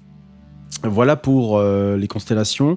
Euh, donc on surveillera ça de, très très près puisque les astronomes, à mon avis, vont encore signer des dizaines et des dizaines et des dizaines de pétitions pour dire ça suffit, ça suffit, ça suffit. Et, le tonton Elon va dire on passe aux sondes. Euh, on passe aux sondes. on va arrêter le sarcasme ce soir avec, oui, avec quatre missions, non trois missions pardon, trois missions que je vous ai sélectionnées. Europa Clipper, c'est une mission spatiale de la NASA, euh, mon cher Phil, qui est, d'étu- qui est destinée à euh, l'étude d'une lune de Jupiter. Je te laisse euh, bah, la deviner du coup, puisque j'ai dit Europa Clipper, du coup, ça y est. de- je sais pas, c'est compliqué, tu vois. Est-ce qu'il y aurait pas un indice dans le premier mot Euh, Je sais pas. que- Je sais pas. Allez, euh, je vais tenter, euh, je vais tenter Europe. Eh oui, Oh, The- l'instinct eh oui. était bon. The Final Countdown, comme dirait l'autre. Oh, putain de merde. si, si. si, si, j'ai osé. Euh, j'ai tout à fait osé. Je suis même capable de te la mettre en, en post-prod juste pour le, le- fun pendant que je suis en train de. de- parce que j'ai envie. Euh, allez. Euh, donc, Europa Clipper, qui est donc une mission qui est destinée. qui est destinée donc à étudier notamment Europe, une des, un des satellites de, de- de Jupiter. Le lancement est prévu en, en octobre 2024 avec une Falcon Heavy. C'est ça qui est drôle, c'est qu'il y a tellement de choses qui se lancent euh, dans, tous les sens que euh, j'ai découvert en fait euh, en faisant ce, sujet qu'il y a un monde entier. Enfin, il y a des gens qui sont spécialisés à suivre les missions. c'est- n'importe quoi, c'est un bordel monstre quoi. Bah, bah voilà, 220 et quelques lancements sur une année, enfin c'est n'importe quoi. Euh, destiné alors notamment à prendre un peu le relais euh, euh, de la sonde Galileo, qui avait fourni quand même pas mal d'éléments aux scientifiques, notamment par rapport à Jupiter. Et que donc a priori, a priori, il va nous en apprendre encore plus sur Europe, sans doute composé, enfin sans doute, euh, oui, voilà, en tout cas composé de glace d'eau, mais encore faudrait-il le savoir une bonne fois euh, pour toutes. Il va y en avoir hein, du monde hein, du côté de, de- de- de Jupiter, hein, entre euh, Juicy et Juicy, Juice, pardon, Juicy, Juice, Jupiter Icy Ouais, Moon non, mais ça passe. Orbiter. Euh, voilà, Euh, il va y en avoir, euh, il va y en a, alors le Juicy Icy Moon Orbiter, ça c'est pour, ça c'est pour, nous, hein, c'est pour les A. Euh, donc voilà. euh, après, en termes d'objectifs de la mission, eux, c'est vraiment s'assurer qu'il y a de la présence d'eau sous la coupe de glace. Euh, si éventuellement euh, il y a euh, matière à avoir des échanges entre la surface et en dessous, où on pense qu'il y a de la glace et sinon de la flotte. Et euh, savoir comment, euh, bah, comment ça se fait qu'il y a de la flotte à des millions et des millions et des millions de kilomètres du Soleil. Et euh, voilà, donc c'est très important de le savoir. Et ça, c'est ce que Europa Clipper va essayer de déterminer. Bon, il va falloir un peu de temps avant qu'il arrive sur place, puisqu'il est prévu en 2030. Euh, voilà, pour une date même précise, le 11 avril 2030. Donc soyez au rendez-vous. C'est précis. oui, c'est très précis. Bon, je vais mettre ça dans l'agenda Google. C'est ça, exactement. Arrivée de Europa Clipper. Et... Dans quelques... et, et là, dans quelques années, je fais c'est quoi cette type de merde c'est exactement ça. De- essaye de d'amener un peu de contexte, tu vois. Et je, je vais dire à mon moi du futur qui va monter cette euh, émission de couper la musique, parce que ça, ça, ça nous saoule.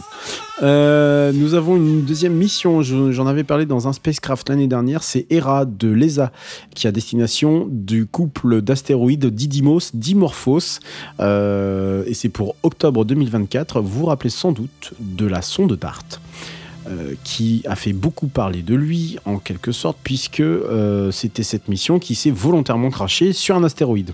Voilà. Oui, pour voir si ça bougeait. Pour voir si effectivement ça bougeait. Euh, référence sans doute à euh, Armageddon, Bruce Willis, Deep Impact et tous ces films catastrophes euh, dont les meilleurs sont disponibles sur TMC tous les dimanches après-midi. Euh, à moins que c'est échangé depuis que je ne regarde plus la télé, c'est-à-dire depuis trop longtemps. Et c'est ça- bien, mais ça m'empêche pas de, tomber sur TPMP quand même. Donc je disais oui, donc l'astéroïde binaire, donc on appelle l'astéroïde binaire comme on, appellerait ça une étoile binaire, hein, mais en fait c'est juste un, petit astéroïde, c'est un petit caillou qui tourne autour d'un un peu plus gros que nos autres cailloux. Voilà, globalement, c'est ça. Donc euh, et DART c'était le 27 octobre 2022 déjà, donc ça fait déjà plus d'un an que, que ça avait été euh, que, qui s'est craché volontairement dessus. Et donc Hera, lui, ce qu'il va faire, c'est que déjà il embarque deux nanosatellites, euh, un peu du même type que ceux qui sont envoyés en, constellation, hein, euh, ce qu'on appelle des CubeSat. Donc des petits cubes. Enfin, euh, enfin, bon, quand je vous dis petits cubes, c'est c'est bon, une tonne hein, quand même le petit cube. Bon, ah oui, donc c'est pas un CubeSat, parce que les C'est- CubeSat, c'est beaucoup plus petit que ça. euh, non, alors, euh, le, le- le- comment dire, euh, Hera, c'est euh, une tonne et ensuite tu as deux petits CubeSats Ah, qui, qui, qui transportent avec. Voilà, donc euh, globalement, c'est de savoir en fait ce qui s'est véritablement passé, euh, s'il y a eu, euh, s'il y a vraiment eu donc. Euh, comment dire un, effet euh, justement à ce, à, ce qui, à ce qui s'est passé donc euh, au fait que Dart s'est- craché et donc savoir s'il y a eu des débris, hein, parce qu'on a, je crois que c'était le JWST qui avait fini par trouver des, des- débris, enfin qui, avait pris des photos des débris quand Dart s'était craché dessus. Vraiment, ce JWST, je sais pas ce qu'on ferait sans lui. Vraiment, ils ont intérêt. c'est le de- nouveau Hubble, du coup. Ah, euh, enfin, je sais que je, nouveau Hubble, je hein. sais qu'ils font pas, ils font pas, ils ont pas exactement les mêmes missions et tout et qui se complètent bien, mais C'est ça, ouais. là, euh, j'avoue que euh, pour faire en sorte que le public comprenne qu'on mette de l'argent pour réparer Hubble maintenant qu'il y a le, le James Webb télescope, ça risque d'être peut-être un peu plus compliqué de faire passer ça au grand public, donc d'avoir les fonds pour pouvoir le faire. Ouais, c'est ça.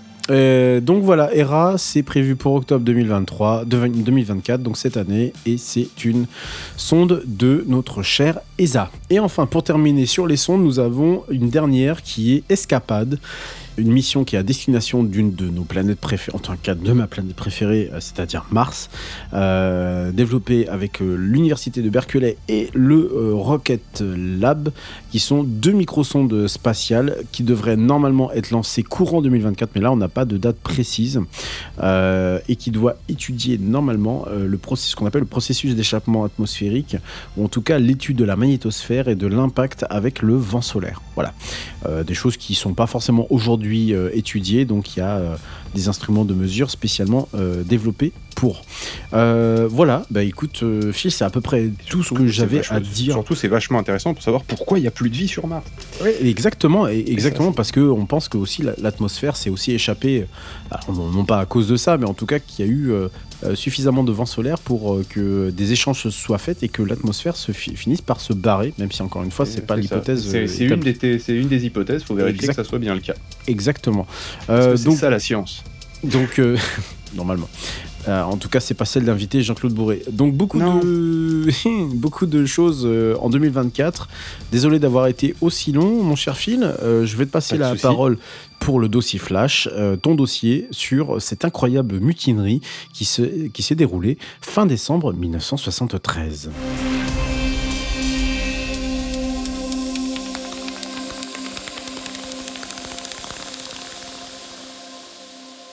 Alors avant de parler de cette mutinerie, il faut que je donne un petit peu de contexte. Donc nous sommes, comme euh, Redscape l'a dit, en 1973.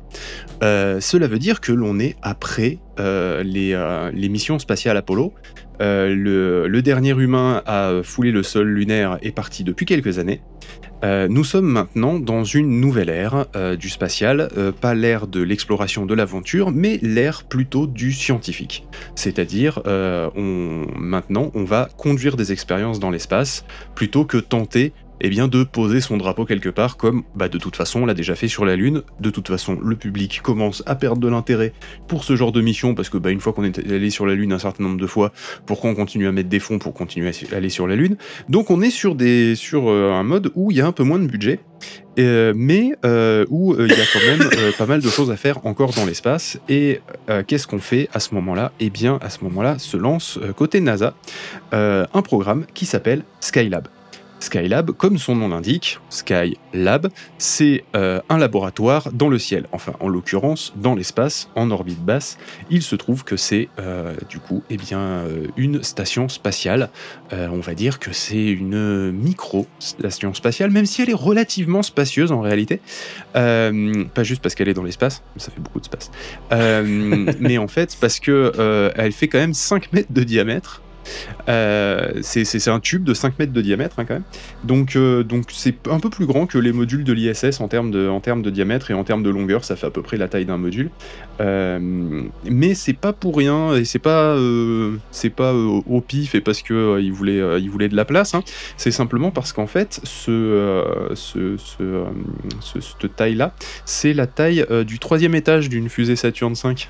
Ah bah oui, du, coup, oui bah du coup c'est plus. Du coup en fait ils ont réutilisé, euh, ils ont réutilisé euh, une fusée Saturn 5 qui était probablement déjà en cours de construction euh, pour des missions futures et qui ont été annulées. Euh, ça, c'est une hypothèse de ma part, mais j'avoue que je me suis pas trop renseigné sur exactement Skylab parce que je me suis renseigné plutôt sur la mutinerie. Mais, euh, mais voilà, donc euh, Skylab 1, c'est forcément bah, envoyer ce, cet étage en plus. Skylab 2, c'est la première, la première mission où ils se rejoignent, enfin, où le capsule avec des, astronautes dedans rejoint donc la, la, station Skylab, la met, la met en place, en profite pour mettre un petit, une petite une espèce de couverture de survie par-dessus. Si vous voyez des images de Skylab, vous voyez une espèce de couverture de survie dégueulasse par-dessus. C'est parce que bah, ça surchauffait parce qu'il y a eu des problèmes avec les, bah tiens, les panneaux solaires d'ailleurs, je crois. Euh, ce qui fait que du coup, ils ne pouvaient pas la refroidir correctement. Euh, c'était une, mission qui a duré 28 jours, donc euh, un mois hein, globalement, mais c'est quand même le, un temps resté dans l'espace qui, pour l'époque, est absolument ahurissant. La mission, euh, donc Skylab 3, elle par contre, c'était 56 jours.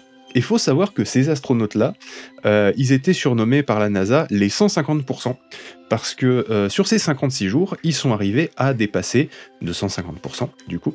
Euh, Enfin, pas, ils n'ont pas dépassé de 150%, ils ont fait 150% de ce qui était prévu à la base, parce que bah, ils ont été tellement efficaces que bah, ils ont pu faire plus de choses que ce qui était prévu. Alors je sais pas exactement ce qu'ils ont fait, mais, euh, mais, euh, mais le problème c'est que arrive euh, donc la mission Skylab 4 euh, avec les, les astronautes les moins expérimentés des quatre missions Skylab Juste qu'on va parler. Juste pour qu'on on resitue le contexte, on est d'accord que c'est une seule et même euh, station Skylab qui a été lancée. Oui, oui, c'est toujours la même en et à chaque en fois en fait. 1960 Voilà, en 1973, C'est ça. ensuite à des missions successives euh, qui sont venues donc remplacer les gens euh, qui sont à l'intérieur. C'est ça. Alors techniquement, c'est plutôt en 72 qu'elle a été lancée. Mais euh, et, donc du coup, il y a eu euh, une première mission, puis une deuxième, puis une troisième. Et à chaque fois, c'est euh, des astronautes qui y vont. Ils passent du temps, ils reviennent sur la Terre. Puis après, il y en a d'autres qui qui partent vers la station, qui reviennent sur la Terre. C'est pas comme l'ISS où il y a toujours des gens et il y a des gens qui se relayent. Là, bah, régulièrement, elle est abandonnée en fait. Et ils rejoignent la caravane abandonnée. Qui tourne autour de la Terre, parce que toi tu sais que, tu sais que j'aime bien que, euh, parler Ouais, des, euh, de nos stations caravane, spatiales, euh, mobilhome. Voilà, bah là c'est une caravane. C'est plus petit qu'un mobilhome. Bref, le, euh, ce qui se passe donc, c'est que ces, euh, ces astronautes, euh, c'est donc les moins, les, les moins, les moins expérimentés de toutes les, de, de toutes les missions. Mais ça veut pas dire que c'est des branques, hein, clairement. Le souci qui se passe, c'est qu'étant donné que la mission d'avant, ils ont fait péter tous les objectifs. Et ben, la NASA, ils ont fait bon, bah, si avant ils ont, fait plus que ce qui était prévu, bah là, on va prévoir plus. Comme ça, euh, bah, on va pas galérer à leur donner des trucs, globalement. Ce qui serait pas bête. Sauf que le problème, c'est que euh, c'était euh, des des- d'autres astronautes qui avaient fait des missions aussi avant, mais des missions courtes. Euh, donc, parce que Apollo, par exemple, eh bien, c'est relativement court en termes de temps. C'est pas, euh, c'est pas deux mois dans l'espace, quoi. Parce que 56 jours, ça fait globalement deux mois. hein. Mm. Euh, donc, on peut pas mettre la même énergie pour un sprint et pour un marathon. Enfin, on la met pas de la même façon. Ce qui fait que, ben, il y a eu des tensions un peu entre, enfin pas des tensions, mais en tout cas régulièrement dans les communications, les astronautes de la mission Skylab 4 euh, se sont plaints. Et donc du coup c'est forcément présent hein, dans, les, dans, transcripts euh, et dans les communications qui sont euh, rendues publiques hein, par la NASA. Euh, ils se plaignent régulièrement euh, de la charge de travail, ce qui peut tout à fait se comprendre. Euh, et à un moment, le, euh, le 27 décembre, je crois, donc euh, il y a 50 ans, euh, presque à quelques jours près, hein, à quelques, euh, dizaines de jours, euh, ils, ont, euh, ils ont décidé de euh, couper la radio pendant 90 minutes. Et, et c'est au bout de 90 minutes, hop, ils ont repris le contact et ils ont repris comme si de rien n'était. Ce qui fait que, eh bien, c'est techniquement la première mutinerie dans l'espace. Alors, en vrai, ça serait pas la première mutinerie dans l'espace. Ouais, alors attends, Pourquoi juste une chose, mutinerie, Oui. je trouve que du coup le mot est un peu gros pour euh, juste avoir Oui, coupé la radio je- 80, je 90 sais. minutes. Je le sais. Oui, Mais en général, les gens parlent d'une mutinerie dans l'espace. Puis ensuite, il y en a, ils sont un peu moins euh, violents, et ils parlent d'une grève. Ok? Ouais. Euh, Mais ça serait de toute façon pas la première grève. Il y a eu une grève euh, d'environ 3 minutes sur la Lune. Pourquoi? Parce qu'il y avait une mission Apollo, je crois que c'était la dernière, euh, où, euh, où on leur a dit de se dépêcher pour, euh, pour rejoindre le LEM. Et euh, en leur disant qu'ils qu'ils manquaient de temps euh, par rapport au planning de la mission, tout ça, tout ça. Et donc, du coup, ils ont, dû euh, aller plus vite et se, dépêcher de faire ce qu'ils avaient à faire. Et, donc, voilà. Tout ça pour qu'une fois arrivés au LEM, on leur dise Bon, bah non, mais finalement, par rapport au planning, maintenant, vous avez 5 minutes d'avance. Et donc, le commandant de la mission, il a, dit à son, collègue, hein, astronaute, qui l'accompagnait sur la surface lunaire, il lui a dit Bah écoute, là, on pose tout et on regarde la Terre pendant 5 minutes. Et euh, donc, il y a le centre de contrôle qui a dit non, mais les gars, enfin voilà. quoi. Et euh, il a fait non, non, mais c'est euh, c'est moi le commandant, donc euh, Et, euh, et donc, euh, ils ont, ils ont pas parlé, ils ont rien dit, donc euh, on sait pas trop ce qu'ils ont fait. Mais ils ont probablement regardé la Terre euh, pendant, euh, alors pas euh, du coup 5 minutes, mais pendant 3 minutes. Donc ça serait pas la première grève qui se passe dans l'espace de la, de la part des astronautes. Euh, bon, ça, sans compter que là, en plus, c'était des militaires, donc il y a le côté aussi sur la Lune. Oui. C'était le côté euh, un peu, c'est un militaire qui, qui dit non, euh, je suis le commandant, même si on me donne des Oui, ordres. À un moment, j'ai j'ai cette possibilité de négocier des trucs. Enfin voilà. Euh, donc on pourrait parler d'une grève de 90 minutes, sauf que, et c'est là où ça va vous étonner, eh bien, on n'est pas sûr que ça soit une grève. On n'est même pas sûr, en, réalité, que cet événement ait eu lieu. Je vous explique. Euh, vous allez avoir pas mal de journaux et tout qui vont, qui vont vous parler de ça. Euh, vous allez même avoir, lorsqu'il y a des, euh, des astronautes qui faisaient partie de cette mission qui décèdent, vous allez voir celui qui a fait partie de la mutinerie de Skylab, etc. Mais les sources sont contradictoires. On a donc d'un côté cette rumeur qui a été, euh, qui a été lancée par, euh, par un journaliste. Enfin, c'est, pas qu'elle a été lancée par un journaliste. Le premier qui en, qui en a parlé, c'est un journaliste qui euh, avait accès au transcript de, de la mission et qui en, qui en a conclu qu'il y avait eu une grève. Ce, ce journaliste, c'est Henry Cooper. Il y a eu ensuite derrière, à la Harvard Business School, un cas de, de, de- d'exemple de pouvoir faire du, management, euh, dont l'énoncé était euh, de, de dire que voilà, ben, vous êtes dans un cas où euh, ben, vous avez, comme en 1973, euh, des, des astronautes qui font grève dans le, autour de la Terre. Comment vous gérez la situation Sauf que ça, c'est les deux cas les plus anciens qu'on ait de cette histoire de grève dans le Skylab. Pire, en 2020, la NASA a communiqué un démenti. Alors vous allez me dire, c'est bon, c'est réglé, la, NASA, a communiqué un démenti, donc ça veut dire que toute cette histoire, elle est fausse. Euh, c'est pas sûr. Je vous mettrai le lien du démenti complet de la NASA, qui est super intéressant, parce que du coup, vous en apprenez beaucoup sur Skylab. Euh, mais il y a bien eu effectivement une coupure de communication de 90 minutes. Ça, c'est avéré.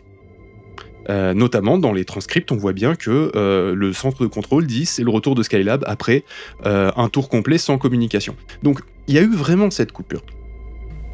Et il y a un astronaute qui, qui a dit de manière cryptique, donc c'est le dernier survivant, j'ai plus le, son nom en tête, mais peu importe, qui, a, dit de manière cryptique on n'aurait pas dû garder le silence si longtemps. Mais le problème, c'est qu'on ne sait pas s'il parlait de, euh, du moment dans Skylab ou du fait de ne pas avoir démenti la rumeur. Oui, d'accord. Euh, et il n'a pas voulu s'exprimer plus sur le sujet. Ce qui est un énorme troll, si c'est voulu. Euh, mais, mais voilà, en tout cas, c'est c'est pas très clair.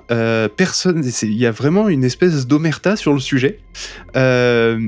Mais un démenti formel et long de la, de la part de la, de la NASA, mais pour les gens concernés, je veux dire, parce qu'il y a la NASA à l'entreprise, mais il y a, il y a tous les employés de l'époque qui pourraient s'exprimer sur le sujet, mais personne n'a vraiment envie de s'exprimer sur le sujet. Est-ce qu'il n'y aurait pas eu que- une, une omerta, une sorte d'omerta?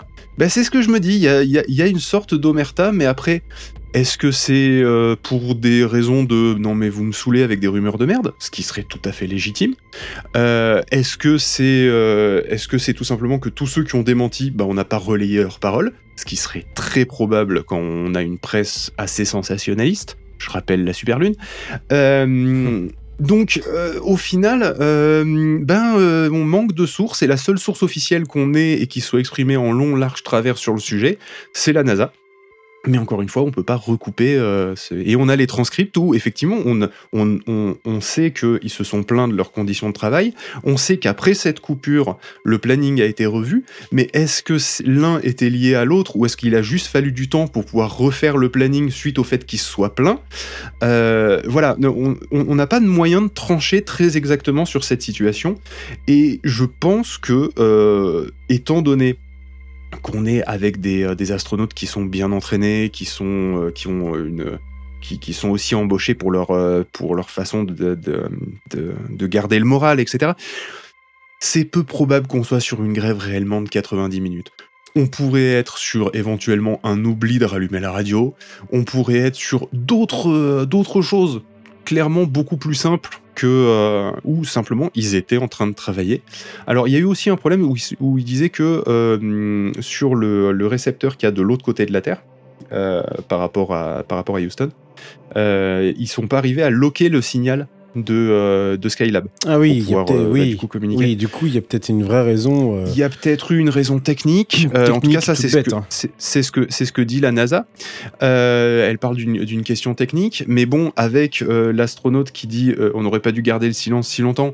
Est-ce que voilà, c'est pour ça que là, si vous avez envie de, je, vous donne une enquête en kit.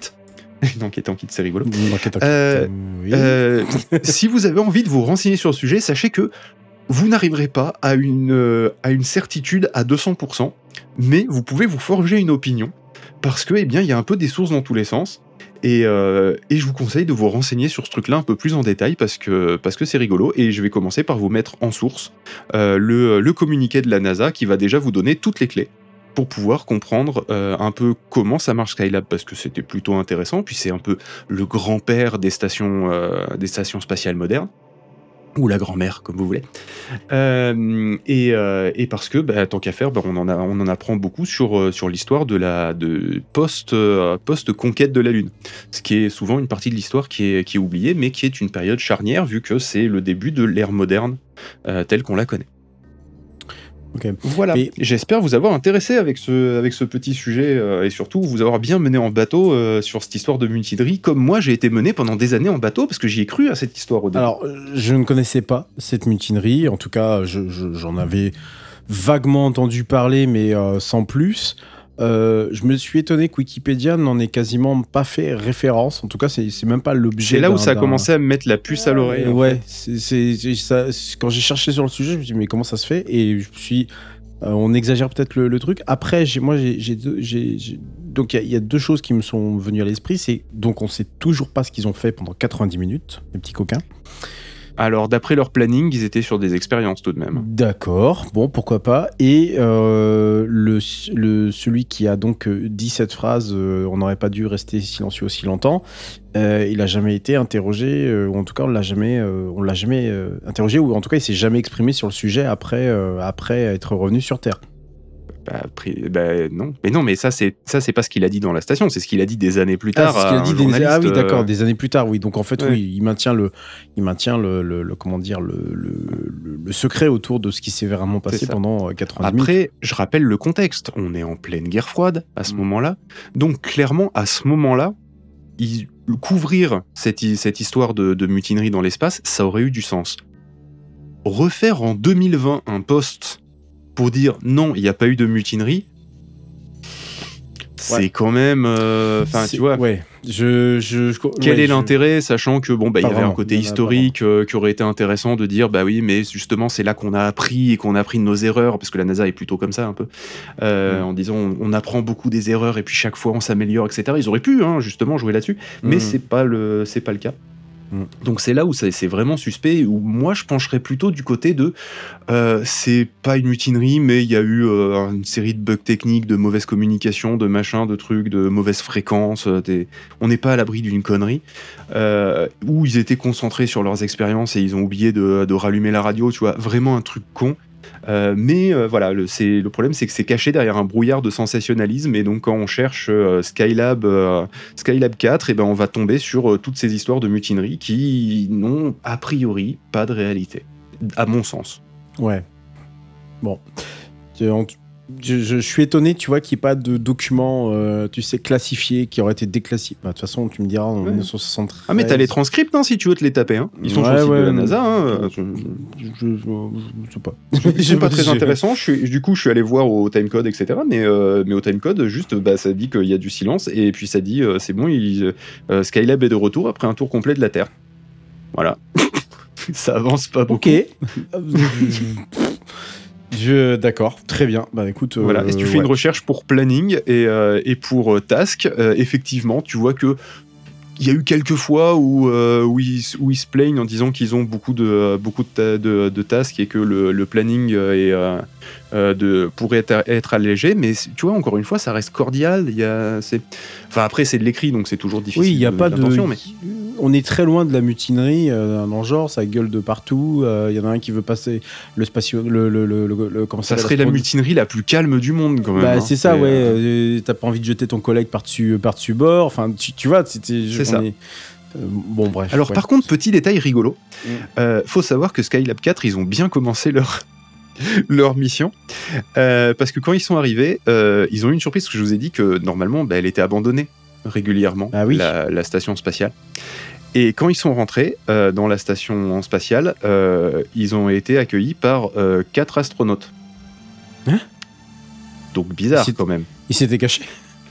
Non, c'était une blague de l'équipe d'avant qui avait récupéré les combis spatiales, les avait bourrés de trucs pour, Ah, leur, de- pour leur donner putain. forme humaine.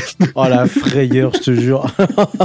la frayeur. les- Surtout que j'imagine, j'imagine que Ah, il n'y a pas les lumières allumées en permanence. Bah ouais, c'est ça quoi. Tu, Du tu- coup, ils arrivent, il arrive dans la, dans la Skylab, il allume la lumière. Moi, je sais, ça se trouve, c'est allumé tout le temps, hein, je sais pas. Euh, il allume la lumière et là, mais la crise cardiaque, quoi. Ah, je pense attends, le, c'est ça, le puis- pôle santé du, du, Grand Control, ils ont fait, mais c'est quoi ce pic? Et puis comme les, comme les astronautes d'Apollo 13 ont fini par, euh, ils ont fini par arracher leur, euh, leur instrument de monitoring sur le corps parce que, euh, à mon avis, ils ont dû tout péter. Quoi. Euh, oui, mais c'est un peu quand tu rentres chez toi après une longue, une longue période d'absence. hein. C'est-à-dire que tu rallumes tout, les chauffages, le- la lumière et ça. tout ça. quoi. Dingue. Bon, à mon avis, je pense que tu un- peux l'allumer à distance, euh, le chauffage et tout, pour qu'ils arrivent et que, c'est- c'est- c'est- que ça soit vivable quand même. Parce que sinon, la température à bord, euh, le temps que ça chauffe, ça doit être compliqué. Quoique le chauffage Ouais. doit pas être si compliqué que ça, vu qu'ils ont été obligés de mettre un, un truc justement pour Ah bah, refroidir. Je pense que tu dois surtout oui. refroidir en Oui, fait. tu dois la- surtout la refroidir parce que ça doit bien, bien se chauffer à l'intérieur. Ouais. Et Euh, comme c'est refroidir, euh, du coup, euh, ça veut dire qu'à mon avis, ils doivent maintenir la température tout le temps. Je pense. Parce que sinon, les instruments, euh, ils. Bah, c'est plus possible. après, euh. ouais. Reste la question de la lumière. Ah Mais, oui, euh, ça, euh, je sais. a- après les instruments, je pense pas que ce sont des instruments qui ont besoin de fonctionner sur des températures de très spécifiques dans le sens où c'est pas des instruments comme ceux du JWST qui doivent rester absolument à des températures ultra Oui, basses oui, pour pouvoir oui, fonctionner. oui, tu mais vois, c'est- c'est- oui, mais clairement, tu En vas tout cas, pas, tu vas vivable pas pour un petit, tu, vas pas laisser un petit 100 degrés permanent dans, la, dans la Ah, station. Bah non, quoi. Bah Voilà. non, ça, ça- Donc je pense que tu, tu, tu Ouais. la refroidis quand même euh, régulièrement. Sur- Surtout quand Mais voilà, donc surtout je vous conseille de vous, de vous renseigner sur euh, ce genre de choses parce que c'est rigolo. Puis en plus, comme, c'est- comme elle est très simple de construction, Skylab, euh, au final, ben, on en apprend beaucoup sur euh, ben, les bases d'une station spatiale euh, dans, dans l'espace. cool. Parce qu'en plus, elle a été vraiment lancée en une seule fois à bord de. Oui. d'ailleurs, c'était la dernière mission de Saturne 5, mais elle a été vraiment lancée en une, une seule fois. Ça se voit d'ailleurs, puisque tu le disais au tout départ, il y a eu, y a eu la moitié du, du, du- du- du bouclier thermique qui a été arraché, et je crois qu'il y a un panneau solaire aussi qui a été arraché. Euh, oui, ce que je disais, il y avait un panneau solaire euh, qui avait Ouais. été arraché. aussi. Donc voilà, c'est- toujours euh, très sympa. Bon après voilà, c'est l'ancêtre de nos stations, de notre station spatiale internationale, hein, elle date de 1973. Et puis t'as eu celle, t'as eu la, la, la eu également la, la russe. euh, mais je crois que c'est même la russe avant Il y a d'être. Mir. euh, Ouais, non, il y, y a eu Mir, non, non, ça c'était a- non, après Skylab. Non, non, non, non, c'est Et avant. avant, c'était. Ouais, ouais. Je sais Ah, plus putain, comment tu elle s'appelait. En plus, en plus de ça, j'ai, j'ai- je, je me souviens avoir euh, euh, collé, euh, euh, comment dire, les, les, les, les, les gens dans, dans, dans Techcraft justement avec une telle question. Et je me souviens plus du nom de, de, de cette. euh, alors c'est pas Mirza, mais je. Bon bref, je, je, je, je sais pas pourquoi je Salute. Mirza. Salute, voilà exactement. Et je crois qu'elle date d'avant. Euh, Euh, oui, c'est très possible. elle date d'avant euh, la. Salute 1, euh, je vais dire Salute 1. Salute, c'est 71. Donc, Bah voilà, elle date d'avant, Ça, donc ça c'est bien doit ça, être c'est- juste un an avant ou quelque chose comme ça. C'est ça, parce que le Skylab c'est 73 et donc oui effectivement Salyut c'était la première station au monde à être à être lancée. Je crois qu'il y en a eu trois ou quatre euh, successifs, je crois, un truc comme ça. Bref, Euh, bah merci Phil pour ce pour ce coup d'œil dans le, j'allais dire ce coup d'œil dans le rétro, mais c'est oui, c'est parce que Bah c'est oui, qu'on si, en c'est- c'est- 1973. hein. ce coup d'œil dans, dans, dans le rétro. Euh, tout petit interlude pour euh, les conclusions et etc etc. Et puis on aura Allez, c'est parti. Allez, c'est parti.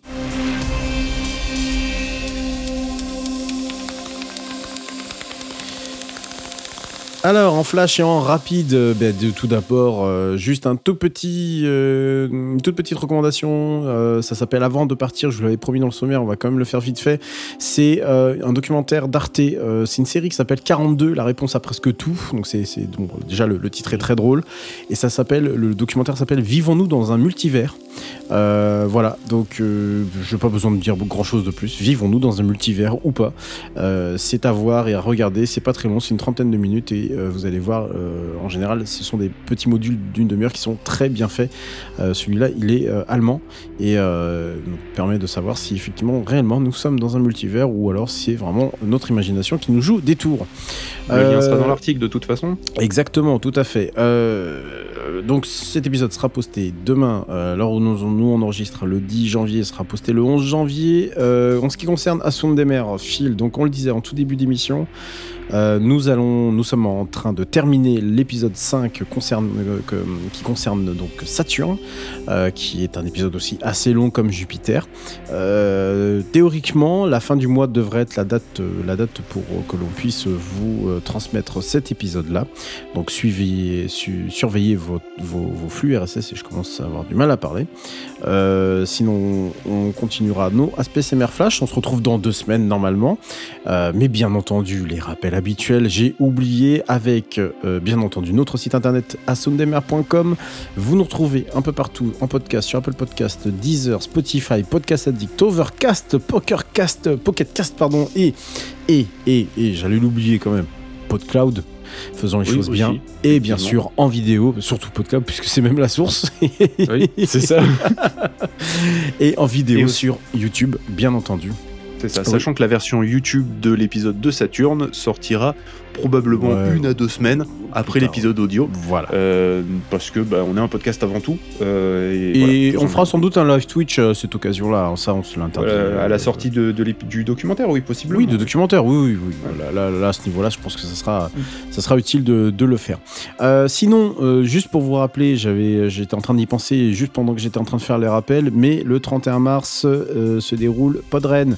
C'est l'événement podcast du début d'année qui se déroule à Rennes et qui se déroule de manière générale tous les ans. Euh, J'aurai la chance, euh, bon, on aura la chance déjà tous les deux d'y être en tant qu'Assound des mers, hein, Phil et moi-même.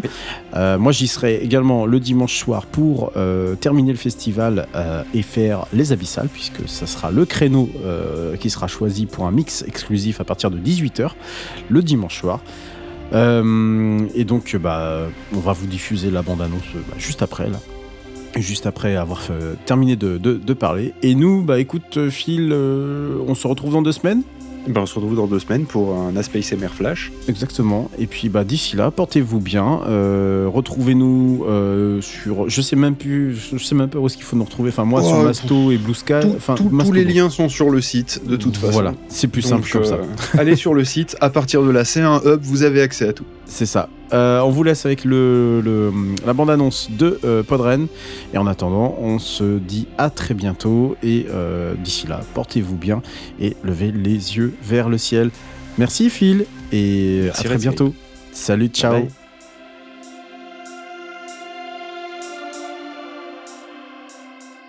Vous voulez écouter, découvrir et faire du podcast en live? Rendez-vous à Podren les 30 et 31 mars 2024 à Rennes.